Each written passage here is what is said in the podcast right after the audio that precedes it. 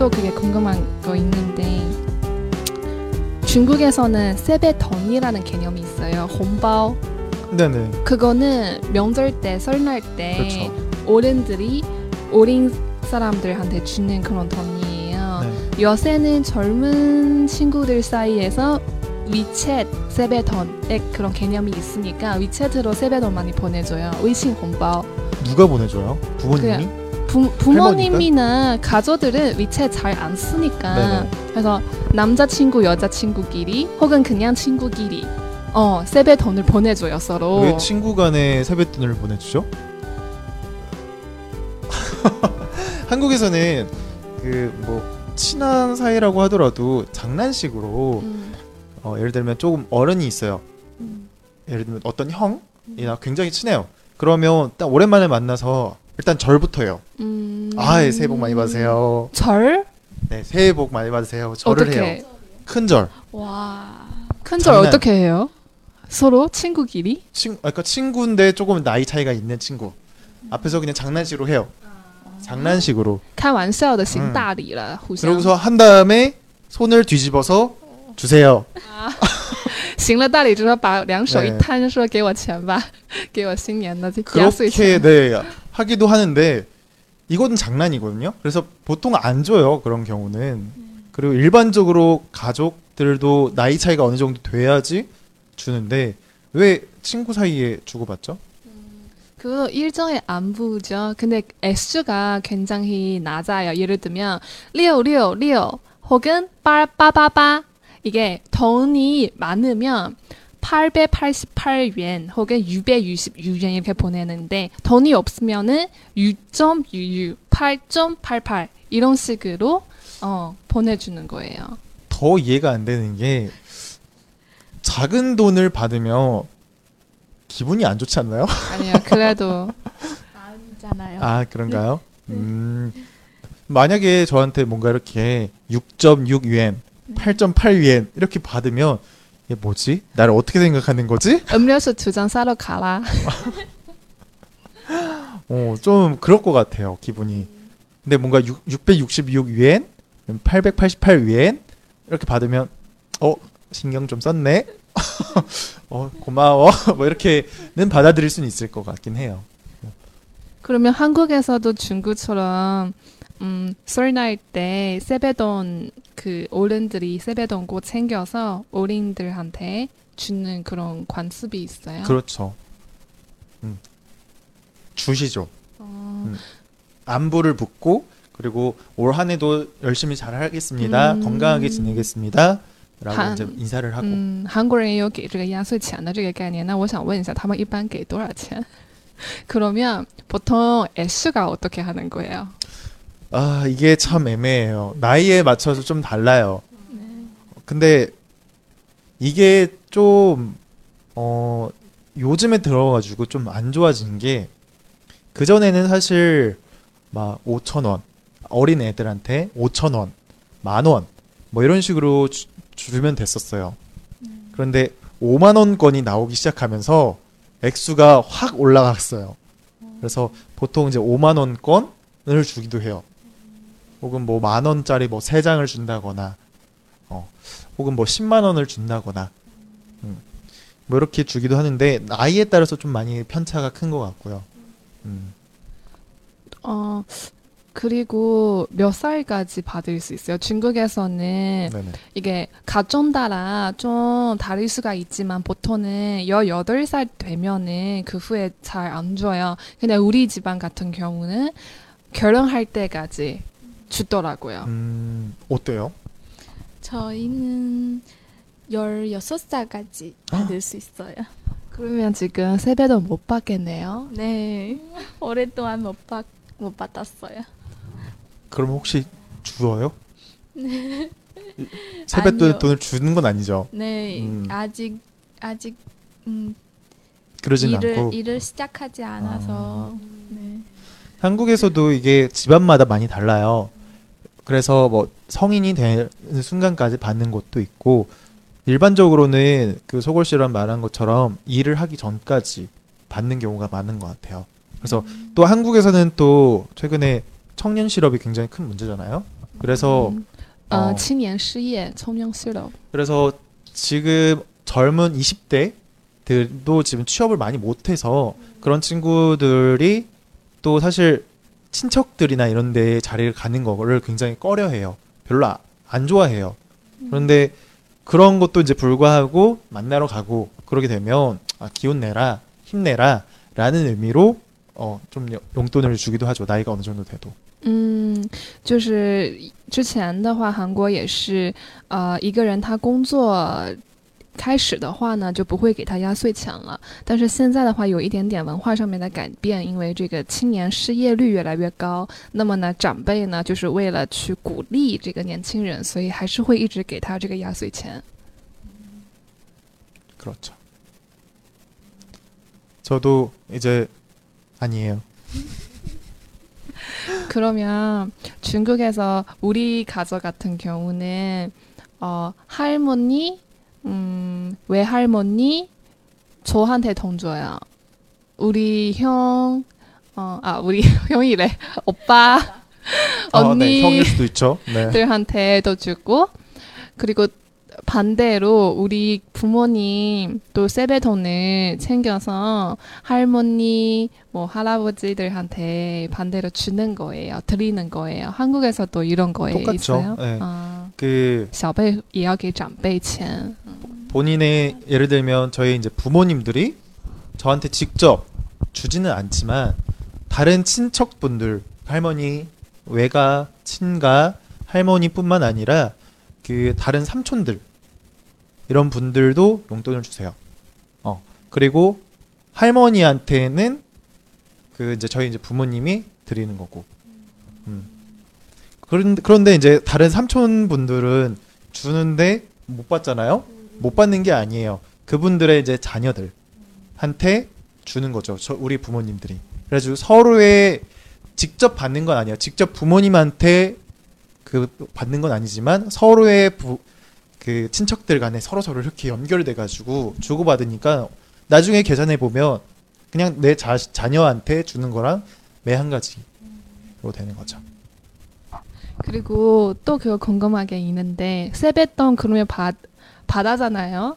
어떻게 관리하고 어떻게 쓰는지도 궁금해요. 우리 조카 같은 경우는 세뱃돈 받는데 다 다시 엄마한테 줘야 돼요. 저는 일부 스스로 챙기고 나머지는 또 다시 돌려주고 그렇게 음 그렇게 받아왔어요. 어. 민 씨는 어, 어때요? 저는 어렸 어렸을 때부터 엄마한테 주었거든요. 다. 다요? 엄마가 강요로 강제로 다시 줘 아니면 민씨가 스스로 엄마 내가 드리고 싶어서 너가 챙겨가 그런 거예요? 전 기억이 뺏겼어, 안 뺏겼어. 나요. 이거 뺏긴 거예요. 아니요. 어렸을 때부터 습관된 것 같아요. 음. 엄마한테 줘야 돼요. 이런. 그러면 주고 이거는 나중에 받는 건가요? 아니면 못 받나요? 네. 기억하고 있어요? 혹시? 못반것 같아요. 근데 어머님이 용돈 주었잖아요. 네. 그, 그, 그 돈은 세뱃돈 것 같아요. 아 그렇게 받는 거구나. 그러면 실제로 얼마 쓸 수 있어요, 민씨가? 용돈이요? 네. 네, 한, 한, 500원? 네. 500엔? 네, 중국 돈으로. 음. 500위엔 큰 돈인데. 은서 씨는 어땠어요? 일단은 그 저는 이해를 못 하겠는 게 부모님한테 드리는 것까지는 이해가 돼요.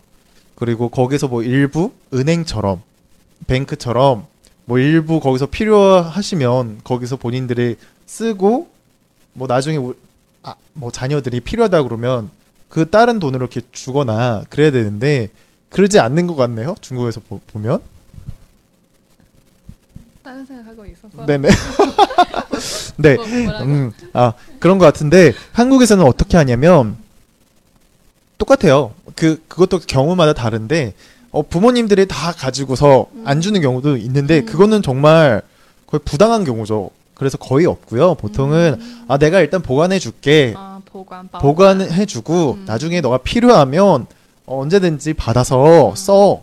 근데 이거 진짜 그래요? 그런 경우도 있고요. 아, 아닌 경우도 있고요. 음, 어. 거짓말로. 거짓말로 보관해 하고서. 왜냐면 애들은 기억을 못 하니까 많이 음. 그래서 그런 거를 많이 잊어버려 가지고 음. 부모님들이 가져가는 경우도 있어요. 어떤 집안은. 근데 대부분들은 터치를 안 해요. 음. 그래서 그냥 가지게 해요. 음.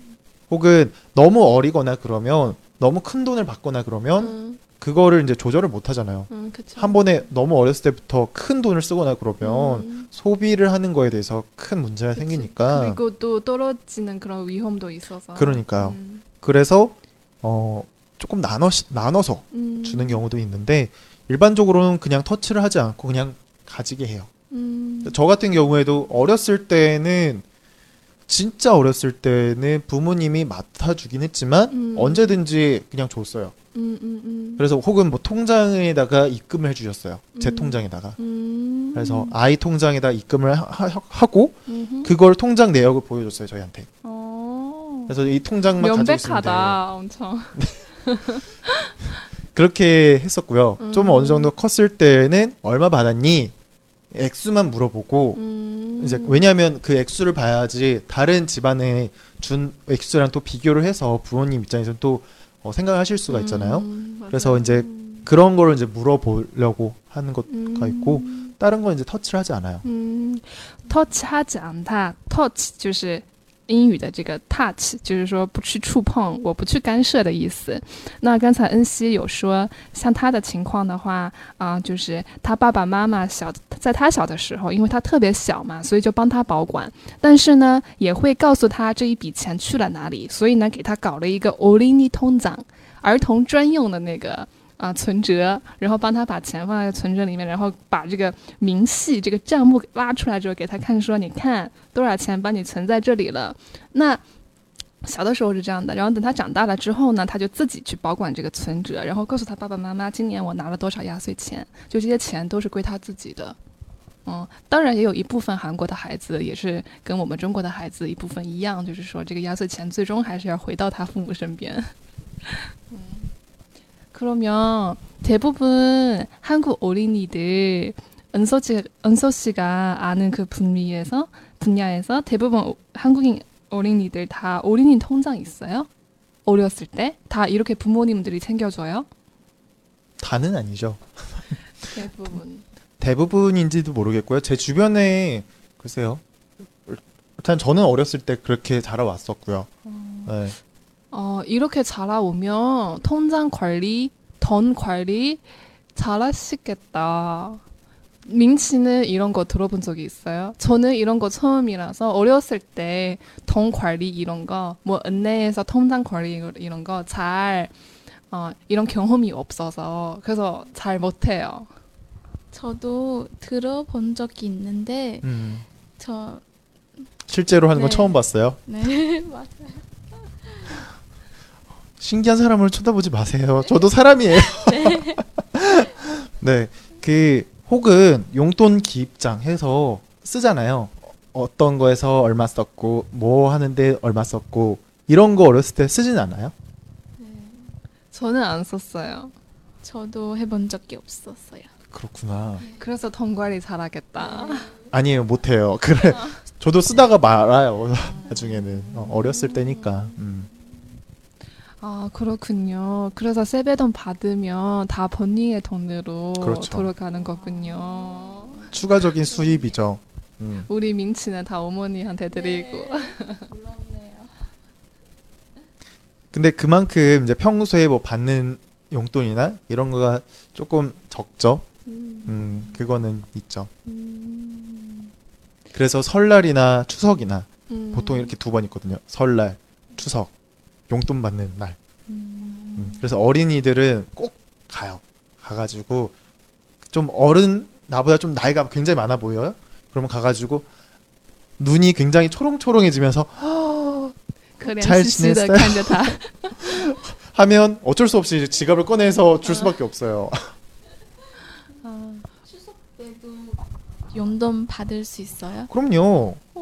왜냐하면 추석은 추석이 한국에서 추석은 그 1년 동안 농사를 하고 그래서 농사를 잘 지어서 어, 과일도 많고 음식들도 굉장히 많은 풍, 풍요로운 그런 시기가 추석이에요.